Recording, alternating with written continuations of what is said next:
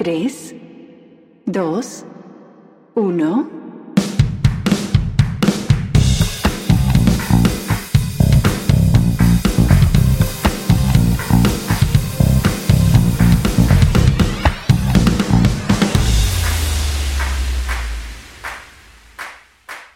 Una eternidad más tarde. Hola chicos, ¿cómo están? Aquí seguimos vivitos y coleando después de varias semanas de no haber grabado episodio. Ya estamos de regreso, todo bien al 100 como dice la canción. Esperamos que ustedes también estén muy bien y pues les damos la más cordial bienvenida al, episodio número 10 de Zona Verde, ya el último de la primera temporada. Y para cerrar, vamos a hablar el día de hoy de abonos orgánicos, en particular de la composta y la lombricomposta para que la puedan desarrollar en su casa sin ningún problema. Si recuerdan, el episodio anterior de Zona Verde, el número 9, fue acerca de los huertos urbanos ecológicos y pues no hay huerto urbano ecológico sin abonos orgánicos, entonces vamos a complementar esta parte. Primero que nada, vamos a definir el concepto de composta, ¿ok? La composta, pues es una mezcla de materiales orgánicos, pues proveniente de nuestras cocinas o de actividades de poda, por ejemplo, que son colocados de una manera tal que se fomenta su degradación y descomposición y al final pues tenemos un producto que sirve para fertilizar y enriquecer el suelo. Esta composta ya al final del proceso pues adquiere un color café oscuro y además su olor es eh, un olor típico de una tierra de bosque, por ejemplo. El proceso de compostaje debe de estar controlado por algunos parámetros físico-químicos, como por ejemplo la humedad, la aireación, porque se trata de un proceso aerobio. Y si no tenemos las cantidades suficientes de oxígeno, lo que vamos a estar produciendo es un ambiente pues anaerobio que va a propiciar la formación de gases como metano y a su vez pues esto va a derivar en, olores desagradables que por supuesto no queremos. Otro factor importante a considerar en el proceso es la materia orgánica y en particular la presencia o la concentración de dos nutrientes eh, macro que son el nitrógeno y el carbono. Además la temperatura también es un, un parámetro bastante importante y todos estos factores van a incidir en la calidad del humus o la composta. Ahora bien, compostar tiene múltiples ventajas, les comento algunas de ellas. Por ejemplo, pues es una forma ideal de reciclar los residuos orgánicos de nuestro hogar, pero también, desde luego, en las escuelas o en nuestro sitio de trabajo. Es una buena manera de mejorar la estructura de la tierra porque al agregarla a los suelos mejoramos las propiedades de drenaje, la aireación, la habilidad de las plantas para retener nutrientes y agua y una ventaja es que pues la podemos aplicar a todo tipo de suelos. Si ya tenemos en marcha nuestro huerto urbano ecológico, pues qué mejor que fertilizar nuestros cultivos con este sustrato y así garantizar alimentos saludables libres de químicos. Y finalmente, al hacernos responsables de nuestros propios residuos orgánicos, vamos a reducir sustancialmente el impacto ambiental que estos producen en el medio ambiente. Y es que del total de los residuos que generamos en nuestro hogar, más o menos la mitad corresponden a residuos pues de tipo orgánico. Entonces imagínense lo que representa en lugar de mandar estos residuos a un tiradero a cielo abierto o a un relleno sanitario en el mejor de los casos, donde van a producir gases de efecto invernadero, eh, proliferación de fauna nociva, eh, infiltración de lixiviados en los mantos freáticos y múltiples efectos ambientales eh, perjudiciales, pues vamos a estar produciendo en nuestro hogar un producto de valor agregado. Entonces, pues qué genial, ¿no? Y bueno, para realizar la composta o la lombricomposta en nuestro hogar, no crean que necesitamos el jardín inmenso, no. Podemos utilizar cualquier espacio, ya sea un patio, un jardín, un balcón, una azotea o incluso una pequeña terraza. El área necesaria para realizar este proyecto pues va a depender de la cantidad de residuos biodegradables que pretendas compostar, pero pues no, no se requiere tanto realmente. Ahora, lo único importante es que en el sitio donde vayamos a hacer nuestra composta o lombricomposta, pues podamos eh, controlar las condiciones climáticas extremas, por ejemplo, la lluvia, el calor, el frío, el viento, etcétera. Y bueno, el compostaje doméstico puede realizarse principalmente de dos maneras, ya sea en pila. En pila se recomienda hacerlo cuando contamos con áreas extensas donde pretendemos producir mayores cantidades de composta. Generalmente pues esto se recomienda, recomienda hacer en un jardín. O bien está el tipo de compostaje en compostera, que es básicamente un recipiente en el cual introducimos los residuos y pues se recomienda esto sobre todo para espacios muy reducidos y con cantidades pues moderadas de, de residuos a tratar. Para elaborar estas composteras podemos utilizar muchísimos materiales, desde ladrillos, madera, un barril, un bote, un guacal, eh, una caja archivera, por ejemplo, es lo que yo utilizo aquí en, en, mi pequeño departamento y me funciona a la perfección. Simplemente le hice unos agujeritos y le puse una malla para evitar eh, pues atracción de, de fauna nociva Aquí en los comentarios de, este episodio les voy a volver a dejar el link del manual de huertos urbanos y abonos orgánicos para que lo puedan descargar y chequen la sección de abonos orgánicos. Ahí colocamos muchas imágenes y muchas ideas de composteras super padres que incluso pueden tener su propio mecanismo de agitación y son bastante prácticas y fáciles de hacer incluso con materiales reutilizables. Entonces échenle un vistazo.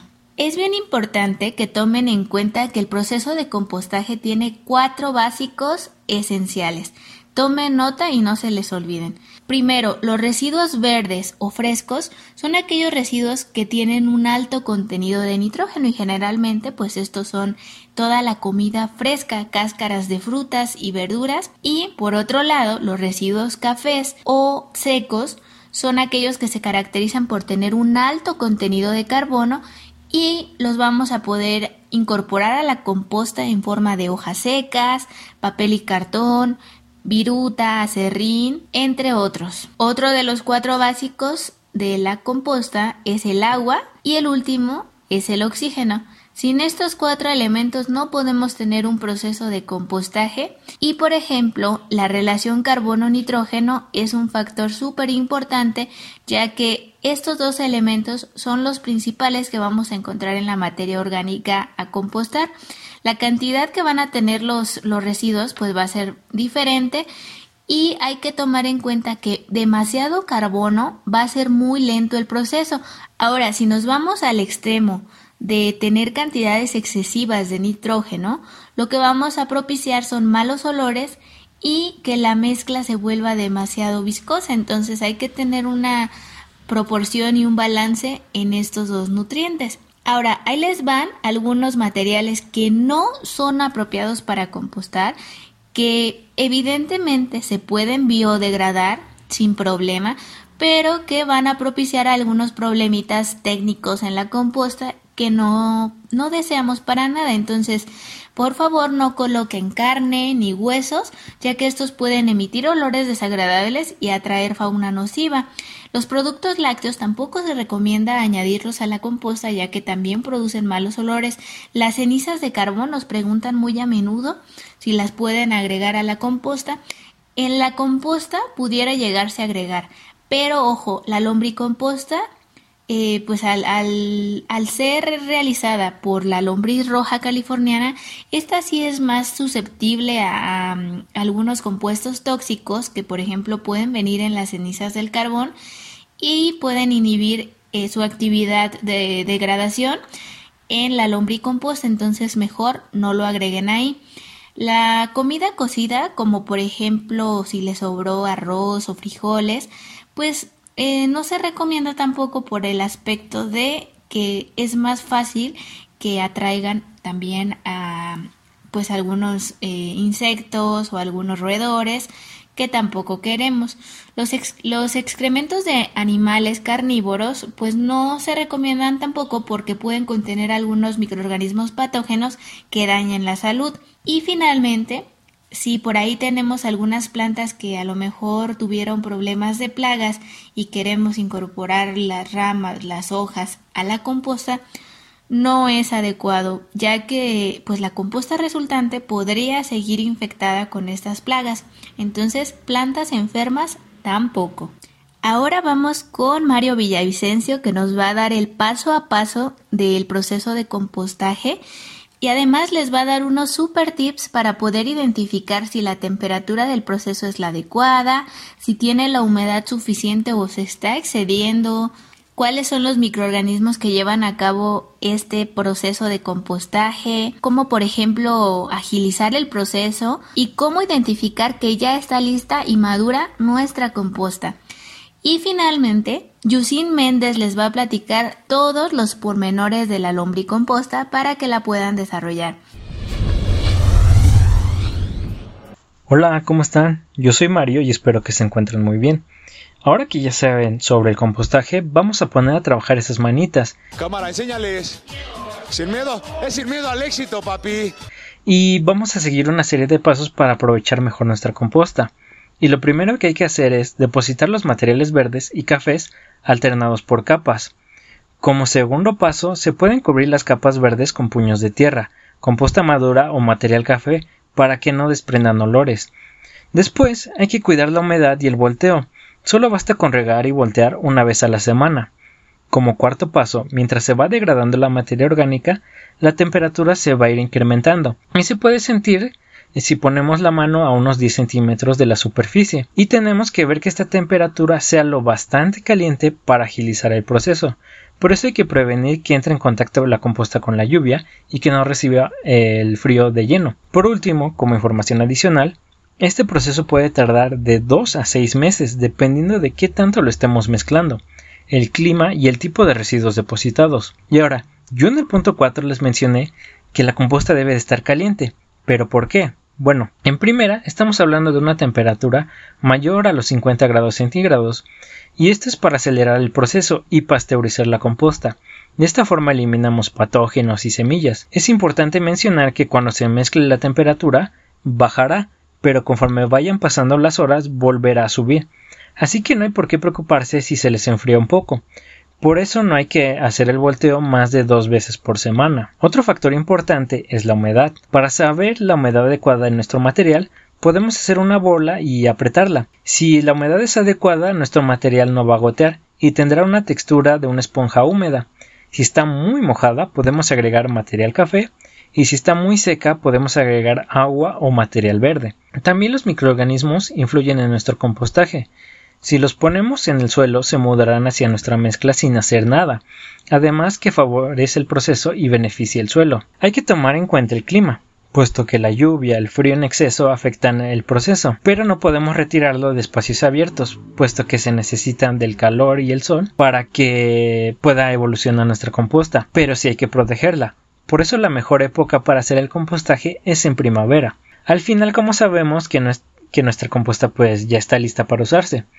Pues lo vamos a ver cuando la composta alcanza una temperatura ambiente. Una vez lista se puede cribar para eliminar algunos restos que no lograron biodegradarse. Esta criba puede ser una coladera o cualquier estructura porosa. Algunos ejemplos los pueden encontrar en el manual. Otros indicadores de una composta madura es el olor. Si tiene un olor, un olor similar a tierra de bosque, está lista debe tener un color café muy oscuro, similar al, café que ponemos en la cafetera, y de una composición igual al café de cafetera, y la podemos poner directo en suelos, árboles y macetas. En una composta inmadura se pueden distinguir diferentes olores. Tiene un olor eh, café un poco más claro y puede llegar a tener lombrices y hongos. La última prueba que podemos hacer para saber si nuestra composta está lista es agarrar un kilogramo de composta en una bolsa, lejos del sol y a temperatura ambiente. Si después de 24 eh, horas la bolsa tiene gotas, quiere decir que transpiró y aún no está lista. ¿Y cómo vamos a usar nuestra composta? Si son almácigos, que son las pequeñas macetitas que podemos sostener con unos dedos, podemos usar una parte de composta y una de tierra, esto es uno a uno. Si son macetas normales, usamos una parte de composta por tres de tierra. 1 a 3. Si son huertos los agregamos en los primeros 5 centímetros del suelo y habrá que quitar primero la maleza en la época de primavera. Por último, en árboles aplicamos una capa de 5 centímetros de altura y la esparcimos alrededor del tronco hasta unos 15 centímetros de él. Y de esta forma podemos hacer rendir nuestra composta para producir una buena hortaliza y cuidar de nuestras plantas. Y hasta aquí mi información, espero que sigan cuidando del ambiente, de ustedes y de sus familias. Yo soy Mario y nos vemos en el siguiente capítulo. Olvídense, mis amigos. Hola a todos, yo soy Yusin Méndez y en esta ocasión voy a hablar sobre el abono orgánico que conocemos como lombricomposta. La lombricomposta tiene algunas ventajas nutrimentales frente a la composta tradicional, ya que aporta 7 veces más fósforo, 5 veces más nitrógeno y potasio y 2 veces más calcio. La lombriz roja californiana se alimenta de la materia orgánica y deposita sus desechos en el terreno convirtiéndolo en humus, que contiene los nutrientes que ya mencionamos. Cualquier tipo de lombriz puede intervenir en este proceso pero la especie que posee cualidades que la hacen más adecuada para producir de forma más eficiente el compost es la conocida como lombriz roja californiana o solamente como lombriz californiana. Su nombre científico es Eisenia fétida y es capaz de procesar una gran variedad de residuos orgánicos. Tolera una amplia franja de temperatura, pero no debe ser expuesta directamente al sol porque no lo tolera. El 60% de lo que ingiere lo devuelve en forma de humus y se reproduce rápidamente si las condiciones de alimento, humedad y aireación son las adecuadas. La lombricomposta se hace cumpliendo los mismos principios básicos que la composta convencional, por lo tanto, con respecto al lugar, se puede utilizar cualquier tipo de compostera. La lombricompostera ideal sería una en donde se pueda separar la materia orgánica fresca, la materia orgánica madura, que es la que contendría el humus, y un tercer recipiente que capte los lixiviados, los cuales tienen un alto contenido de nutrientes solubles, aunque con un recipiente que capte los líquidos sería suficiente. La alimentación básica de las lombrices consiste en restos de cocina vegetales, pero se deben evitar los restos animales, aunque también se pueden agregar residuos secos para regular la humedad y evitar la compactación, pero sus alimentos preferidos son las frutas dulces y no les gustan mucho los ácidos, por lo que se debe evitar agregar residuos cítricos en exceso. Las lombrices solo comen materia orgánica en descomposición, por lo que nunca van a atacar las raíces de tus plantas, así que no tienes de qué preocuparte. Con respecto al número de lombrices, para iniciar el proyecto, se puede empezar con un pequeño número que va de 50 a 100, ya que en pocos meses duplicarán su población porque son muy rápidas para reproducirse. Sobre la humedad, se puede mencionar que estas necesitan un 70% y, si es necesario, se puede regar periódicamente en el caso de que los residuos que estemos aportando sean demasiado secos. El lixiviado sobrante es un muy buen abono líquido que se puede aprovechar en una proporción de una parte por 3 de agua. Y la temperatura óptima para las lombrices está entre los 15 y 25 grados centígrados, aunque también pueden soportar temperaturas que van desde los 4 hasta los 35 grados centígrados. Estas además se deben cubrir con paja o malla sombra, ya que como mencioné anteriormente no soportan la luz. El humus maduro se puede identificar porque es de color oscuro, es poroso y se parece a la tierra de bosque. Una vez que está listo, es necesario separar las lombrices y para esto se puede dejar de agregar materia fresca al contenedor que se cosechará para que las lombrices migren hacia donde se encuentra la comida recién incorporada y entonces se pueda hacer la separación. En el apartado 11 del manual podrán encontrar algunas ideas para elaborar sus propios lombricomposteros de acuerdo a sus posibilidades y a las condiciones de espacio. Además, pueden disponer de toda la información necesaria para su consulta. Como podemos notar, la lombricomposta no es complicada de elaborar, ya que se siguen los mismos pasos del compostaje convencional, pero es importante considerar que con el uso de estos abonos orgánicos estamos aprovechando los residuos orgánicos que generamos en casa, los cuales en la mayoría de los casos van a parar a los tiraderos y pueden generar problemas ambientales. Además, nos permite hacer conciencia sobre los beneficios que obtenemos para nuestros huertos o jardines a partir del uso y cuidado de organismos benéficos como las lombrices. Gracias por su atención, hasta la próxima. ¡Oh! ¡Qué genialidad! Muchas gracias chicos, esperamos que haya sido de mucha utilidad este episodio que lleven a cabo tanto su huertito como sus abonos orgánicos. Y si todavía tienen alguna duda o alguna inquietud, no dejen de hacerla llegar por favor a nuestras redes sociales en Facebook, Instagram y YouTube estamos como Ingeniería Ambiental México. Bueno, en Instagram es ingenieriaambiental.mx y tenemos nuestras redes sociales de el podcast de Zona Verde. Estamos como Z MX en Instagram y Twitter. A nombre de todos mis compañeros, muchas gracias por escucharnos. Nos vemos la próxima temporada con más temas ambientales. Cuídense mucho, un abrazo.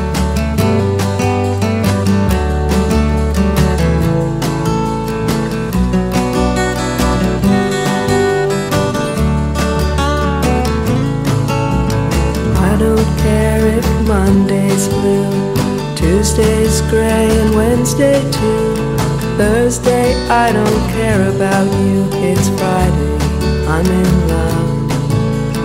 Monday, you can fall apart. Tuesday, Wednesday, break my heart. Thursday doesn't even start. It's Friday, I'm in love.